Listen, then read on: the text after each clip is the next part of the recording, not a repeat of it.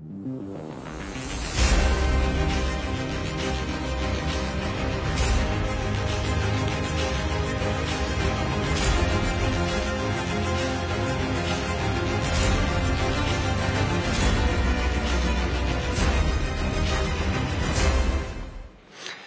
Bonjour, bienvenue sur TV5 Monde, bienvenue dans International. Nous sommes à Genève cette semaine, au siège d'une organisation peu connue du grand public, mais dont le rôle est pourtant crucial pour des milliards de femmes et d'hommes dans le monde. Il s'agit de l'OIT, l'Organisation internationale du travail. C'est elle qui définit les droits fondamentaux des travailleuses et des travailleurs, le droit à la santé et à la sécurité par exemple, des droits qui sont menacés aujourd'hui à cause des grands événements que nous vivons, euh, les guerres, celle en Ukraine notamment, le réchauffement climatique, la pandémie de Covid qui n'est pas encore terminée, ou encore la numérisation de nos sociétés. Des événements qui modifient notre rapport euh, au travail, qui transforment transforme aussi notre manière de travailler. Quelle réponse apporter euh, à ces événements? Quelles solutions euh, trouver? Pour répondre à ces questions, nous recevons euh, cette semaine le nouveau directeur général de l'OIT, Gilbert Humbo. Bonjour. Bonjour. Vous avez pris euh, vos fonctions euh, cette semaine. Merci de nous accueillir ici, dans cette allée d'honneur de l'OIT, euh, où sont alignés les drapeaux des 187 pays membres de l'organisation. Nous allons évoquer tous les sujets dont je viens de parler, et puis nous allons revenir, monter un, peu plus haut dans quelques instants, retrouver Christophe Châtelot du journal Le Monde. Avant cela, et avant de vous entendre, Gilbert Humbo, voici, comme chaque semaine, pour commencer notre émission, notre instantané. 1. Le lieutenant-colonel Paul-Henri Sandaogo Damiba est démis de ses fonctions de président du MPSR. 2. Le capitaine Traoré Ibrahim est nommé président du MPSR pour compter de ce jour.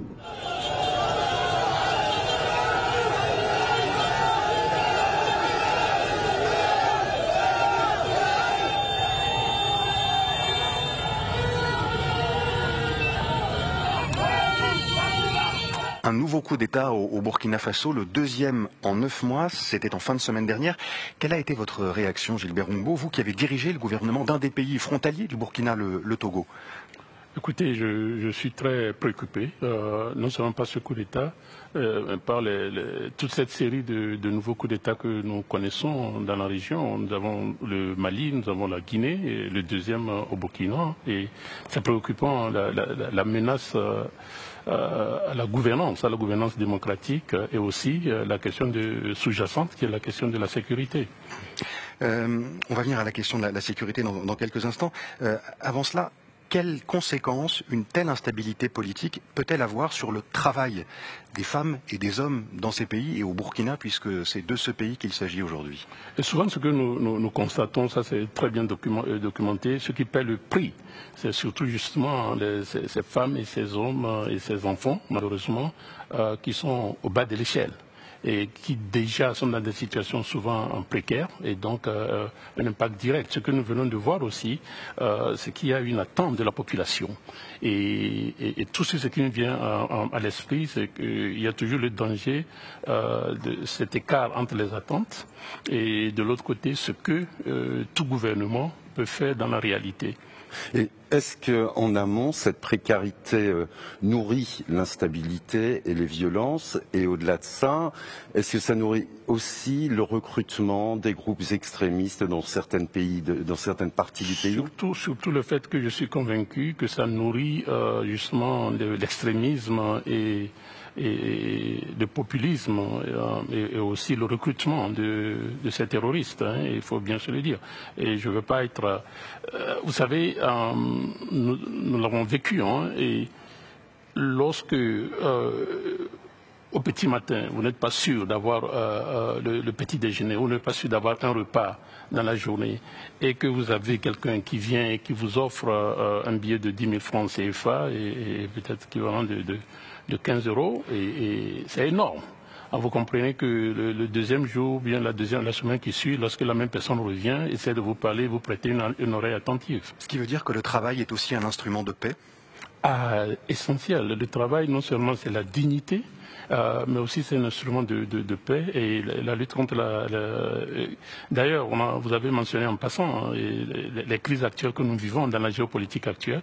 Je suis convaincu que le travail est un travail décent euh, sera tôt ou tard aussi partie de la solution. On va parler du travail décent, on va parler aussi de justice sociale avec vous dans cette émission, Gilbert Humbo. Une question encore sur le Togo. Le Togo, votre pays qui accueille l'ancien président burkinabé, Paul-Henri Sandaogo Damiba, qui a donc été destitué euh, le week-end dernier. Euh, ironie de l'histoire, il y a quelques années, en 2006 notamment, le Togo accueillait un autre ex-président burkinabé, euh, lui était en exercice à ce moment-là, c'est Blaise Compaoré. Il s'agissait alors pour lui d'aider à trouver une solution à la crise politique que connaissait le, Togo. Qu'est-ce que cela vous inspire? Qu'est-ce que cela dit de la place du Togo en Afrique aujourd'hui? En fait, ce qu'on constate aujourd'hui, c'est que, euh, d'abord, en termes, du moins en termes relatifs, je crois qu'en toute objectivité, le, Togo vit une période assez stable, euh, même si au niveau travail, au niveau coût de la vie, euh, le Togo a les mêmes problèmes que la plupart des autres pays euh, euh, à, revenu, à faible revenu. Mais au niveau politique, je crois que le Togo est très bien placé pour jouer un rôle de médiateur et, essayer de, rapprocher et toujours à la recherche d'une solution plutôt que des confrontations qui ne servent euh, qui, n'arrange personne finalement. le Togo qui joue un, rôle de facilitateur notamment dans, la, crise, euh, malienne. Donc vous, diriez que le, pays peut être épargné par les crises démocratiques que vivent les pays de toute la région? Personne, euh, c'est ça le danger, que ce soit en Afrique de l'Ouest ou en général. On ne saurait dire qu'un pays est épargné. Et, donc, il est essentiel de s'attaquer encore à la question du travail, notamment le travail, le travail des jeunes. Votre carrière, Gilbert Humbo, ne se résume pas au, Togo. Retour sur votre parcours, c'est le Focus d'International. Il est signé cette semaine, Anaïs Surtad, avec Séverine André.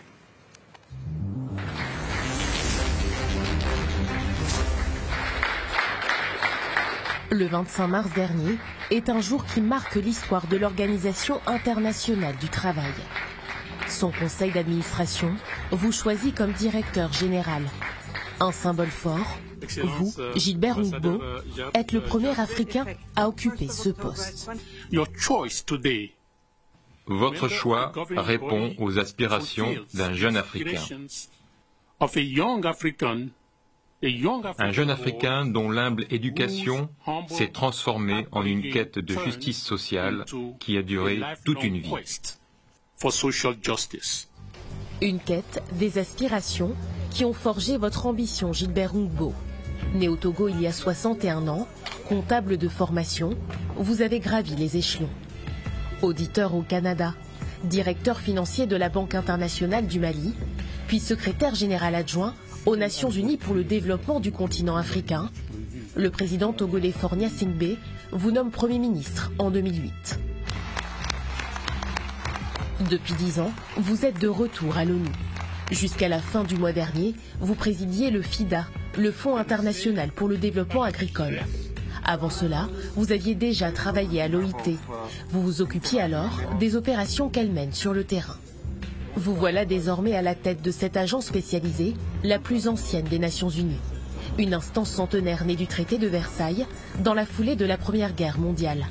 Une instance dont l'une des missions, reconstruire une paix durable, est toujours d'actualité. Il n'y a qu'à regarder les zones de tension, les zones de conflit euh, dans le monde pour s'apercevoir que la carte se superpose quelque part avec les zones de pauvreté, de précarité, d'absence d'emploi, de chômage. Pandémie de Covid-19, guerre en Ukraine, crise du coût de la vie, ces événements ont aussi de lourdes conséquences sur le marché du travail, profondément transformé. Cette situation pousse l'OIT à chercher des réponses. Faire avancer la justice sociale, favoriser un travail décent pour tous, voilà les principaux objectifs de votre mandat. Votre parcours, Gilbert Ongbo, pourrait être un atout pour les atteindre. En quoi votre parcours, euh, Gilbert Ongbo, peut-il vous aider euh, dans votre mandat ici à l'OIT, euh, cette institution qui réunit finalement des, représentants aux intérêts assez divergents, en tout cas a priori divergents, les employés, les salariés, les employeurs et puis les gouvernements? À ça, j'ajouterais que dans la catégorie euh, gouvernement, il y a aussi les sous-groupes. Et, donc, ça fait effectivement une, une situation euh, très exceptionnelle. Mais j'estime que c'est un prototype euh, du, monde, de, ce que nous vivons aujourd'hui. Et ce qui est très intéressant, bon, sauf pour des cas d'élection, ici au BIT, le, conseil d'administration ne vote jamais. Mmh. malgré cette divergence apparente et réelle parfois, on arrive toujours à trouver un consensus. Et pour moi, la recherche de ce consensus, quel que soit le conflit, est donner une certaine primauté à la force du droit, à la force de la diplomatie. Euh, primauté au-delà de, la diplomatie des armes. Et c'est ça qui, marque, qui manque. Et donc, je trouve que le BIT est, un bon exemple, malgré les difficultés que ça, que ça engendre parfois. En, 2008, l'année où vous étiez nommé Premier ministre, l'OIT a adopté une déclaration euh, sur la justice sociale pour une mondialisation équitable. Euh, est-ce qu'il y a un bilan à tirer de ça? Est-ce que vous pensez vraiment que cette déclaration a servi à quelque chose? Ah oui, ah oui, euh, elle a servi énormément d'abord à mettre, à, mettre et garder la question de la justice sociale au centre des débats, et surtout a servi de référence à différents, aux, États membres, aussi aux partenaires sociaux, employeurs et, travailleurs, et référence pour l'élaboration des, normes, pour l'élaboration des politiques au niveau des, pays. Mais par contre, euh, je trouve qu'on n'a pas, euh, ou du moins on aurait pu euh, aller plus loin. 2008, 2022, donc ça fait à peu près 14 ans, on aurait pu aller plus loin. C'est pour ça que je dis, si le BIT euh, l'OIT en 1919 a été créé hmm. sur la base du principe pas de paix durable sans justice sociale. Et 100 ans plus tard, il faut reconnaître que les débats demeurent toujours d'actualité. C'est pour ça que je fais de la justice sociale l'élément central de mon mandat. Euh, quand on parle de, justice sociale ou de travail décent, parce que ça va de pair euh, aussi, euh, et que vous dites que la justice sociale est une référence pour de nombreux pays, ce n'est pas forcément le cas. On pense notamment au Qatar dans l'actualité, le Qatar qui va bientôt accueillir la, Coupe du Monde de football, ce sera à partir du, 20 novembre. difficile de ne pas penser aux ouvriers qui, ont travaillé sur les chantiers des, des, stades de la Coupe du Monde et qui sont morts pour certains.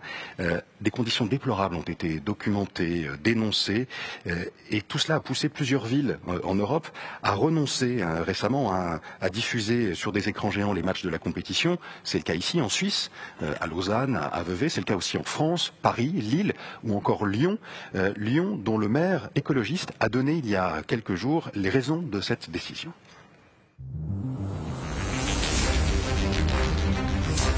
Je ne vais pas engager un seul euro d'argent public pour cette Coupe du Monde. C'est une abomination sur le plan des droits humains, sur des vies qui ont été, euh, qui ont été saccagées, qui ont été, euh, qui ont été sacrifiées pour cette Coupe du Monde. Euh, et puis aussi, c'est une aberration sur le plan écologique, puisqu'on va essayer de refroidir l'atmosphère. Vous êtes d'accord avec ce que dit cet élu français? Écoutez, d'abord de façon globale, la question de la santé, sécurité au travail. Une personne qui perd sa vie au travail, c'est déjà de trop. Soyons clairs là-dessus. Et nous savons qu'il y a eu des problèmes, qu'il y a des problèmes au Qatar. Il faut quand même se dire, pas seulement au Qatar, que ce soit dans la, région, et ça remonte, je pense, à 2015, euh, lorsque euh, lorsqu'il y a eu cette plainte euh, que, les syndicats internationaux ont, déposée au BIT ici. Mais depuis mon élection, évidemment, je reçois les briefings de mes collègues du BIT et tout euh, indique, il faut reconnaître que les cinq, sept dernières années, le pays a fait énormément de progrès. avoir le courage de le reconnaître, je pense que ça fait partie de la solution. En même temps aussi, avoir le courage de reconnaître qu'il reste beaucoup de chemin à faire. La stratégie maintenant, c'est de la question. Est-ce que le boycott qui va pouvoir entraîner la poursuite des changements. Est-ce que c'est une bonne réponse? Est-ce que c'est une bonne réponse?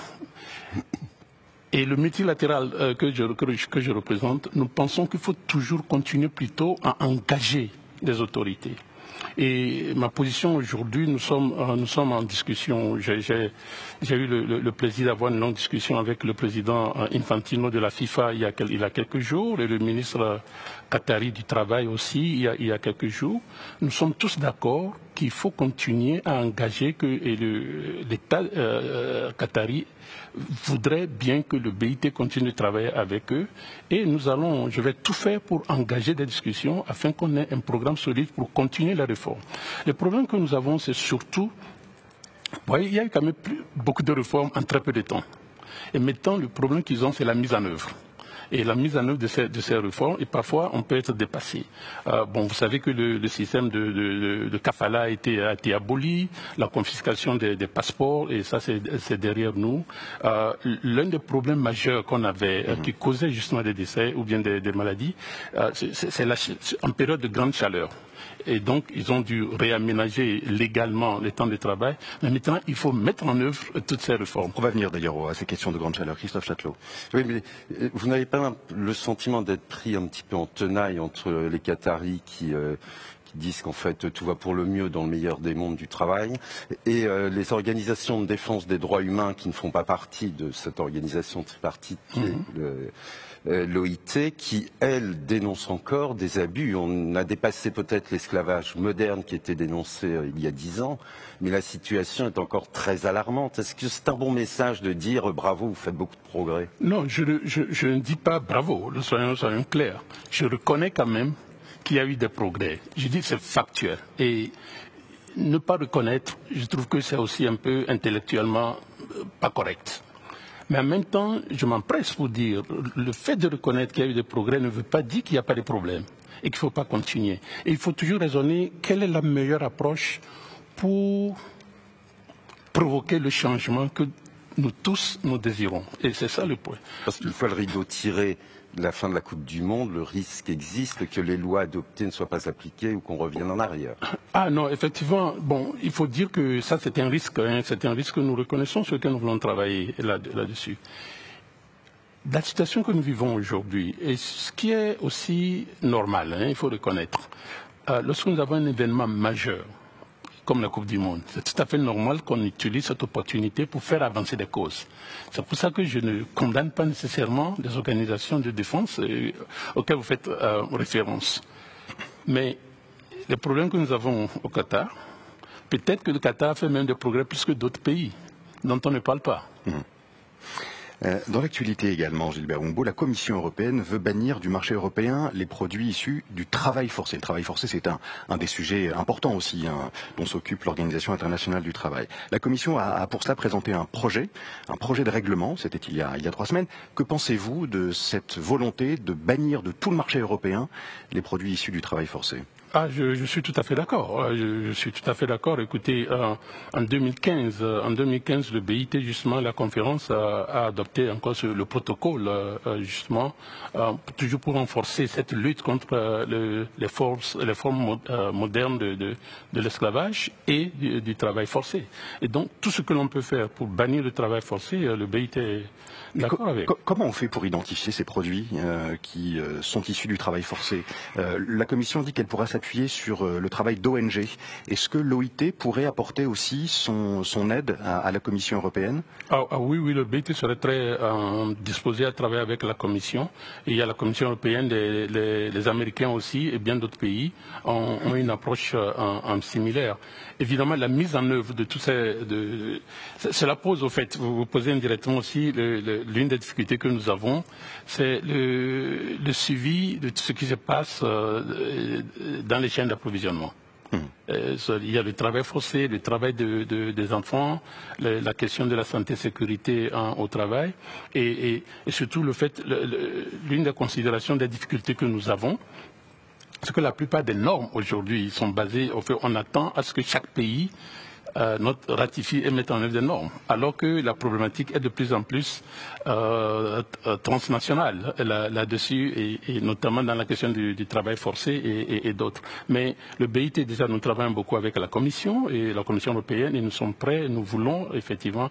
D'ailleurs, euh, la semaine du 10 au 14 octobre, il va y avoir un débat tripartite ici sur une partie de la problématique. Euh, de ce côté, c'est l'économie numérique euh, à laquelle vous avez fait référence euh, mm. au début.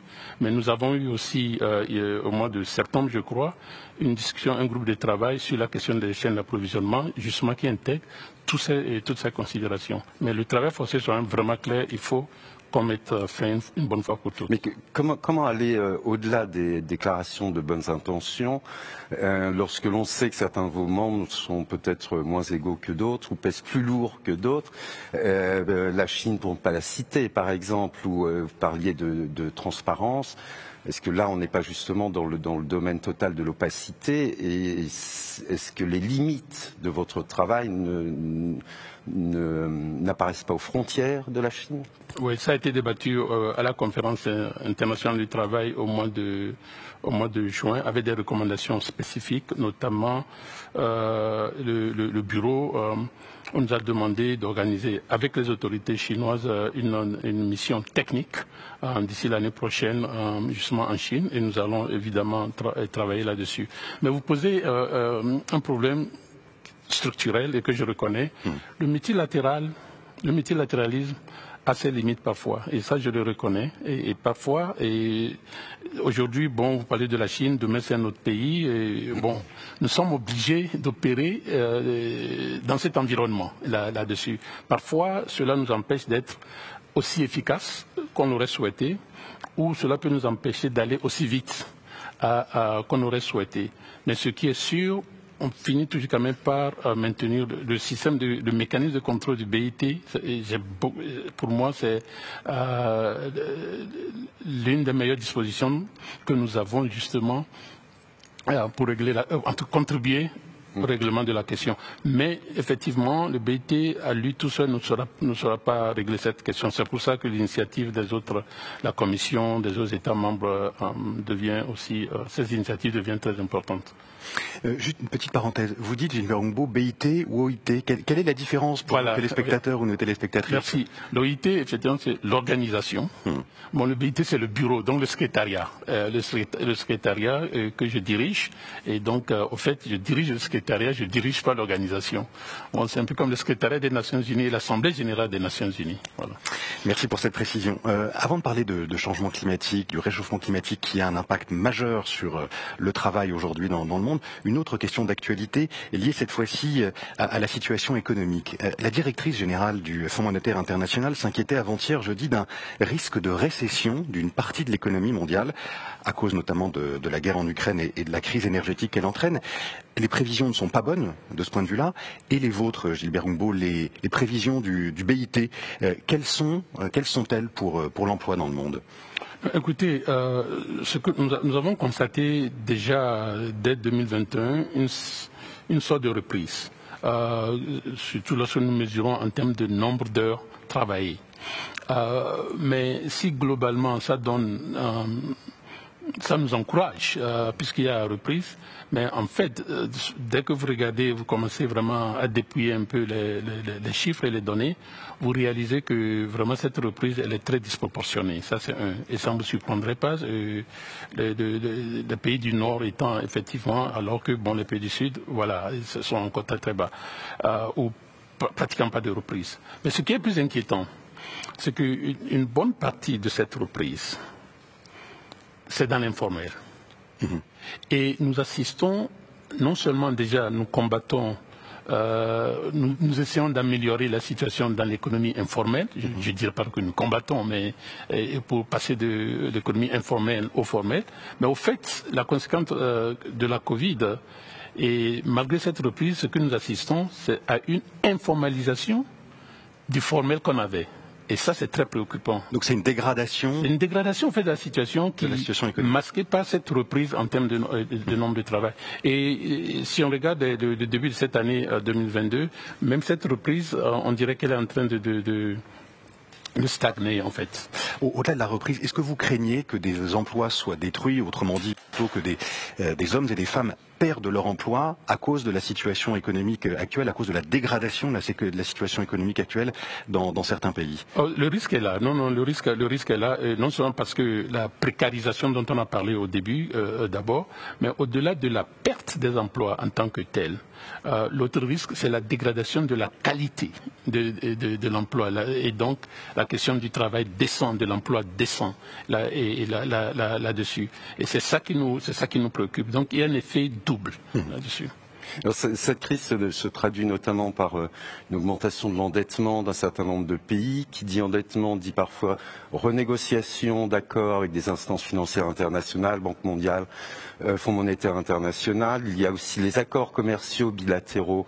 qui sont signés. Comment, dans ces grands cadres, s'assurer que la justice sociale est respectée dans, euh, comment, inclure cet élément euh, dans des accords, dans des contrats qui sont essentiellement financiers?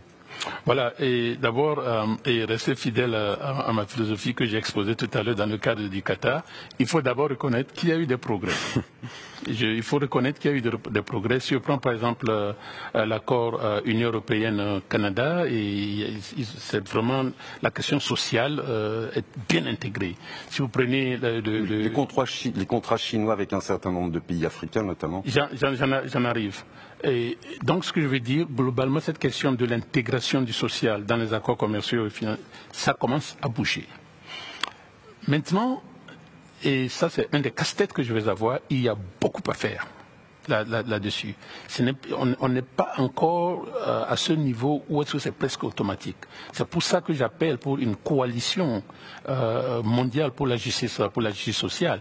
Et l'une des composantes justement, c'est d'amener les pays, les multilatéraux, bilatéraux ensemble, les institutions financières, l'OMC, la CNICED et autres, à ce qu'on puisse s'entendre sur comment s'assurer que toutes les politiques au niveau national et international gardent la justice sociale au centre de, euh, ces accords. Et lorsque vous touchez certains pays comme les accords à Chine ou Afrique dont vous, parlez, je pense que, ayant été au gouvernement, l'une des considérations fondamentales, je dirais, c'est la capacité de négociation des pays à faible revenu, la capacité à négocier les accords qu'ils euh, soient, commerciaux ou mm. purement financiers. Et cette capacité passe par quoi? Par l'union? D'abord l'union, mais d'abord le, développement des capacités mm-hmm. et, aussi une sorte d'assistance technique là-dessus. on pourrait aller dans les détails, mais on n'a pas, on n'a pas, on n'a pas le, le, temps. Vous savez, le, et, la question de l'endettement dont vous parlez, mm-hmm. et qui est un couteau à double tranchant, et, et à quel point l'endettement est utilisé comme un véritable instrument de développement, d'investissement productif. Euh, euh, et pas des, investissements dans des gros éléphants blancs. Euh, voilà. Et malheureusement, et 50 ans plus tard, on a toujours cette problématique. C'est ça aussi le problème. Si c'est vraiment bien mûri et bien investi, c'est très bien. La question de la justice sociale que vous évoquez, Gilbert Humbo, elle est liée aussi euh, au réchauffement climatique. Le réchauffement climatique, c'est un sujet qui devient de plus en plus important pour le travail. Euh, les canicules, par exemple, euh, de plus en plus intenses, de plus en plus fréquentes. On l'a vu, on est nombreux à l'avoir vu et vécu cet été.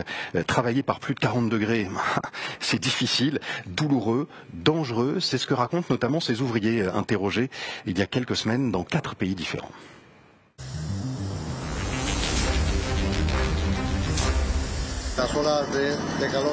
La chaleur est beaucoup plus perceptible cette année que l'année dernière. Le changement climatique s'aggrave d'année en année.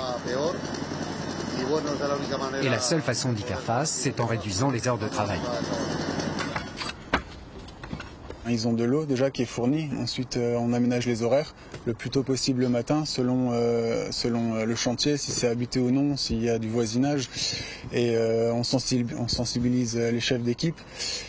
Pour l'exposition, on évite qu'ils soient torse nu, qu'ils aient un chapeau, une casquette. voilà, en tout cas, on fait en sorte que chaque, chaque salarié puisse vivre ces périodes de forte chaleur le mieux possible. C'est très difficile de faire un travail physique quand on transpire autant. Si un travail prend deux heures pour être terminé, en plein été, il nous faut quatre heures pour le faire. Je verse de l'eau froide sur mon corps. Je ne peux pas travailler si je ne verse pas d'eau. Car il fait très chaud et la température est de 47 degrés. Sans ça, je ne pourrais pas continuer à travailler. S'adapter avec des, solutions, on vient de l'entendre, euh, assez artisanales, j'ai envie de dire. Euh, changer ses horaires de travail, on l'a entendu aussi. Est-ce que toutes ces solutions sont suffisantes pour lutter contre les effets du réchauffement climatique sur les travailleurs? Euh, non, c'est pas suffisant. C'est clair, c'est clair, c'est pas suffisant. Que faut-il faire de plus Écoutez, toute la question. D'abord, ce que moi je salue, la question de la gestion du changement climatique, euh, c'est que l'engagement politique international est quand même est le momentum qui est créé, euh, surtout depuis les accords de Paris euh, à la COP 21, mmh. et c'est très encourageant même si les investissements ne suivent pas au, ne point où l'on l'aurait souhaité. Euh, euh, nous devons, on, ne cherche même pas ce qui est des, des nouvelles annonces, mais qu'on puisse concrétiser les annonces déjà, faites. Donc, mais au-delà euh, de cet engagement politique, il nous faut maintenant pousser les différentes parties, le gouvernement notamment, à mettre en œuvre euh, au niveau des pays donateurs, mais aussi au niveau des, des, pays bénéficiaires, les engagements que chacun, que chacun a pris. Au niveau du BIT, c'est aussi la question plutôt euh, de la transition justement au niveau des travailleurs, au niveau des emplois, passer de l'économie actuelle, de l'économie euh, de carbone, à une économie décarbonée. À propos d'économie décarbonée, il notamment euh, question de moteurs électriques euh, plutôt qu'utilisation des énergies fossiles. Et à ce titre-là, est-ce que vous n'avez pas parfois l'impression qu'on revient au XIXe siècle lorsqu'on regarde les conditions de travail dans les mines de cobalt d'un certain nombre de pays où on voit des enfants de 7 ans, 8 ans travailler? Euh, c'est le cas notamment en République démocratique du Congo. Le problème, c'est que la RDC, ex-Zaïre, fournit 70% du cobalt utilisé dans le monde. Et 30% euh, issus de, mines artisanales et donc du travail des enfants. Qu'est-ce que vous pouvez faire? Comment N'est-ce pas ce paradoxe là aussi? Vous avez totalement raison. Et, là, je trouve ça choquant. Je trouve ça vraiment choquant. Et c'est pour ça que je n'insisterai assez sur la question de, la, question des chaînes de valeur, au fond. Et il y a plusieurs problématiques. On a parlé du travail forcé, le travail euh, euh, des, enfants. Ce sentiment, euh, plus qu'un sentiment, peut-être la réalité de ce, de ces pas en arrière que nous, faisons, c'est vraiment préoccupant. Et donc, je pense que tôt ou tard, il va falloir penser à légiférer et sur certains domaines, justement de, non de, de, la gestion des chaînes d'approvisionnement. Et c'est par là que passera la solution peut-être aussi au niveau même de l'environnement là-dessus. Mmh. Euh, le réchauffement climatique menace l'emploi dans certaines régions euh, du monde. Une étude de l'OIT euh, qui a quelques mois déjà montré qu'une hausse de la température mondiale d'un degré et demi d'ici la fin du siècle mmh. pourrait faire perdre l'équivalent de 80 millions mmh. d'emplois à temps plein d'ici d'ici 8 ans. deux régions sont particulièrement exposées, l'Afrique de l'Ouest, l'Asie du Sud, deux régions dont certains dirigeants ont fait part de leur colère cette semaine colère contre l'injustice climatique. C'est ce qu'a dit notamment le Premier ministre pakistanais, hein, dont le pays, euh, vous vous en souvenez peut-être, a, été ravagé par des inondations d'une ampleur inédite il y a quelques mois. Que dites-vous de ces réactions officielles, donc, face à, cette injustice climatique pour certains pays? Là-dessus, je ne peux que répéter ce que, et malheureusement, ce n'est pas la première fois que je le dis, donc ce n'est pas tellement nouveau. Factuellement encore, reconnaissons-le, euh, le Pakistan, on a vu ce qui s'est passé encore quelques semaines au niveau des inondations. Euh, bon, l'Asie du Sud, l'Asie du Sud-Est, l'Afrique, euh, nous savons que cette partie du monde a contribué très peu à la situation que nous vivons aujourd'hui, mais ils subissent plus les conséquences. Et je dis avec beaucoup de respect, les, pays, notamment de, de l'OCDE, qui ont contribué à cette euh, situation, doivent honorer leurs engagements. C'est ça la question. C'est-à-dire aider les euh, pays et aider les pays les plus touchés? Justement, dans, la question de, ne serait-ce que dans l'adaptation, par exemple. Vous savez très bien que bon, euh, dans l'adaptation, l'adaptation reçoit quoi 3% des investissements en matière de gestion euh, des changements climatiques, ce qui est rien. C'est ça qui fait qu'un pays comme le Pakistan a des problèmes pour euh, faire face à, des situations telles que ce qu'on a vu. Christophe Châtelot l'évoquait il y a quelques instants, la transition écologique est, nécessaire, est une réalité, l'adaptation dont vous parlez également. En termes d'emploi, comment vous voyez cette transition? Est-ce que c'est un, une chance, parce que ça peut créer des emplois, ou au contraire, est-ce que c'est une situation compliquée parce qu'elle en détruit aussi des, emplois En fait, ça c'est un débat, je pense que je vais recevoir beaucoup de mails après ça, et ça c'est un débat sans fin, et il y a certaines, les études ne sont pas toujours très, euh, toujours euh, concordantes là-dessus, mais nous savons que globalement, il est bien évident aussi que il y a des, des nouveaux emplois qui se créent, et la question, c'est de pouvoir amener les travailleurs à se former, euh, que ce soit au niveau euh, de, cette transition ou euh, l'adéquation de, de, formation et, et demande du, du marché du travail et la question de la productivité, c'est là où je pense qu'il nous faut mettre, euh, mettre l'accent mhm. afin de s'assurer que oui, s'il y a des, millions d'emplois euh, qui sont perdus, mais il y a aussi des, emplois qui se créent. On sait aussi très bien, là je pense qu'il y a consensus, on sait aussi très bien que là où on risque de perdre plus d'emplois, c'est justement les emplois euh, les, les, moins qualifiés là-dessus. Donc il faut intégrer cette, cette dimension dans la réponse euh, dans la réponse. Mais globalement, nous savons que, évidemment, au niveau de la gestion de cette transition écologique et la transition numérique, euh, c'est presque lié. Le fond, c'est la technologie. On va y venir. Voilà. Je, suis désolé de revenir sur le, continent africain, mais euh, il, est, il, est, patent que l'économie africaine souffre d'une sous-industrialisation, sous-transformation de ses matières premières que faire donc, dans ce cadre de transition énergétique? Est-ce qu'il faut imaginer que le, continent saute une génération, passe directement de, la sous-industrialisation à une nouvelle forme d'économie numérique? Ah oui, je, me rappelle, il y a trois ans, on a eu ce débat-là, avec le non, trois, quatre ans même, avec le président de la Banque mondiale. Et je, il y a ce, je pense qu'il y a du, mérite à ce que vous dites. Euh, je pense qu'il faut, les économies africaines doivent sincèrement considérer à faire ce saut euh, en, temps. Bien réaliste. Euh, mais pourquoi ça, pourquoi ça n'existe pas ou bien pourquoi c'est lent? Et c'est la réalité sur le terrain. C'est la réalité sur le terrain. Je vous donne un exemple, j'espère que vous serez d'accord avec moi. Avec la crise actuelle que nous, bon, la crise des prix énergétiques, notamment les gaz, le gaz russe vers l'Europe, nous sentons que les Européens sont de plus en plus intéressés par le gaz de certains pays africains. Et justement, est-ce que cela encourage justement ce saut qualitatif? je, m'arrête là. La question reste, reste ouverte. Nous parlons de transformation, euh, Gilbert Humbo. Le travail, ou plutôt la manière dont nous travaillons, change. Elle a commencé à changer, elle continue à, changer profondément à cause de facteurs qu'on a commencé à évoquer aussi, le réchauffement climatique, euh, euh, la crise énergétique, la guerre, la, pandémie de Covid évidemment. Qu'est-ce qui vous marque le plus dans cette, dans, cette transformation? Pour moi, c'est la, transformation numérique. Et, c'est tout ce que nous avons vécu depuis euh, les trois dernières années, depuis Covid, là-dessus. et je, trouvais ça, je trouve cela fascinant. En fait, c'est pas nouveau, n'est-ce pas? Hein? non, On a commencé à vivre ça déjà il y a des, hmm. décennies. Ça s'est accéléré. Ça s'est accéléré euh, et nous devons prendre acte. Ça va continuer.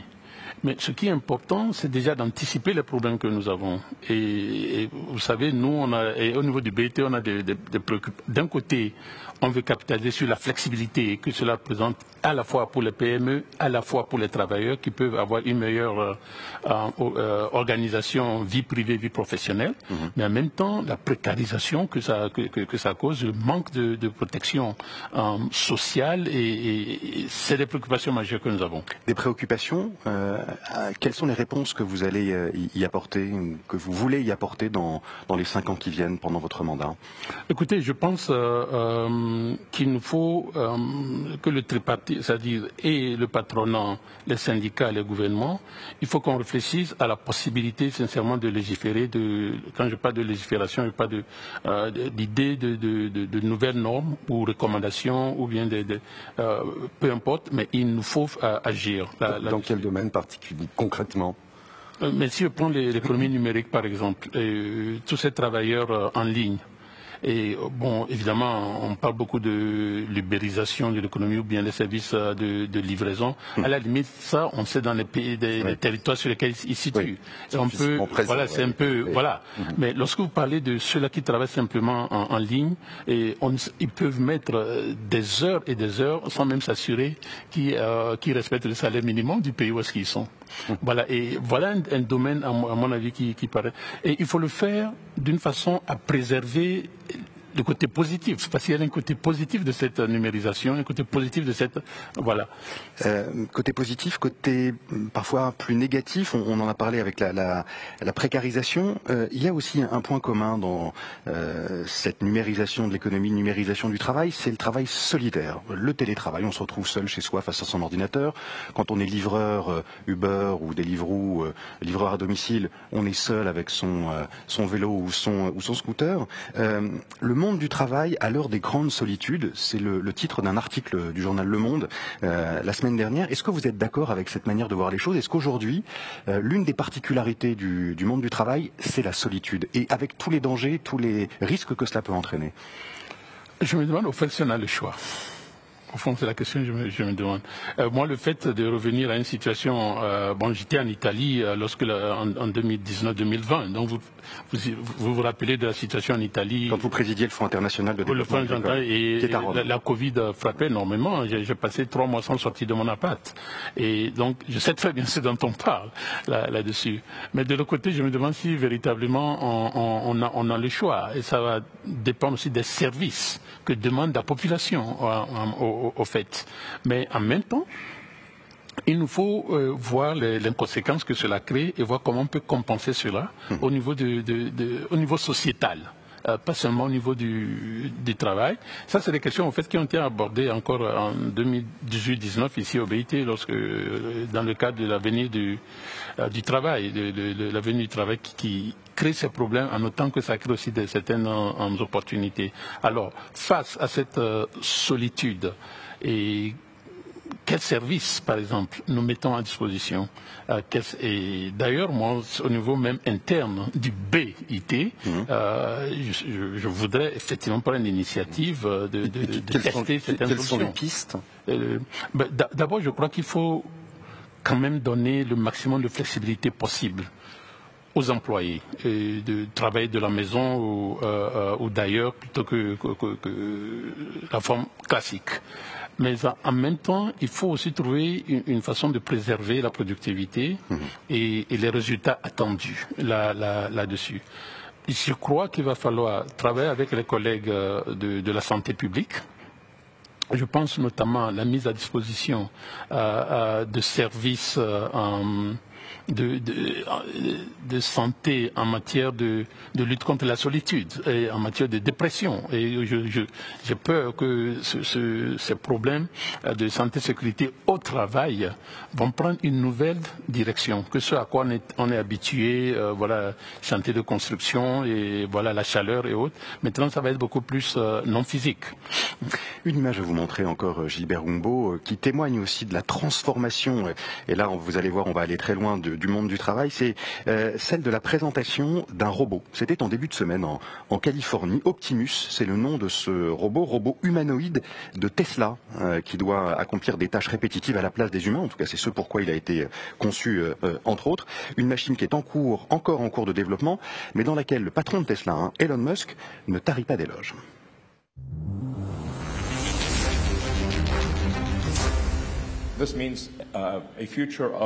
Cela signifie un avenir d'abondance, un avenir où il n'y a pas de pauvreté, un avenir où vous pouvez avoir ce que vous voulez en termes de produits et de services. Il s'agit vraiment d'une transformation fondamentale de la civilisation telle que nous la connaissons. Est-ce que c'est ça aussi euh, l'avenir du travail, Gilbert Humbo Et c'est ça aussi l'avenir du travail, et c'est ça aussi le défi que pose l'avenir du travail. Est-ce que, est que, vous allez devoir légiférer aussi sur, euh, dans quelques dizaines d'années ou quelques années même, sur le travail des, euh, des robots, de robots humanoïdes? Ah mais ce n'est pas exclure, ce n'est pas exclure. Et, et encore là, je voudrais être clair, lorsqu'on parle de légiférer, il ne faut pas voir ça négativement.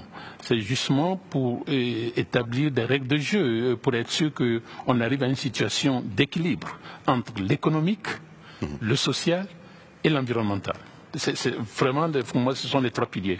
Euh, euh, ah, revenons un peu au, présent. Euh, une question sur un sujet qu'on a un, peu évoqué, mais sur les inégalités salariales, les inégalités, inégalités salariales notamment entre les femmes et les hommes. On connaît la situation, ça fait des années qu'on en parle.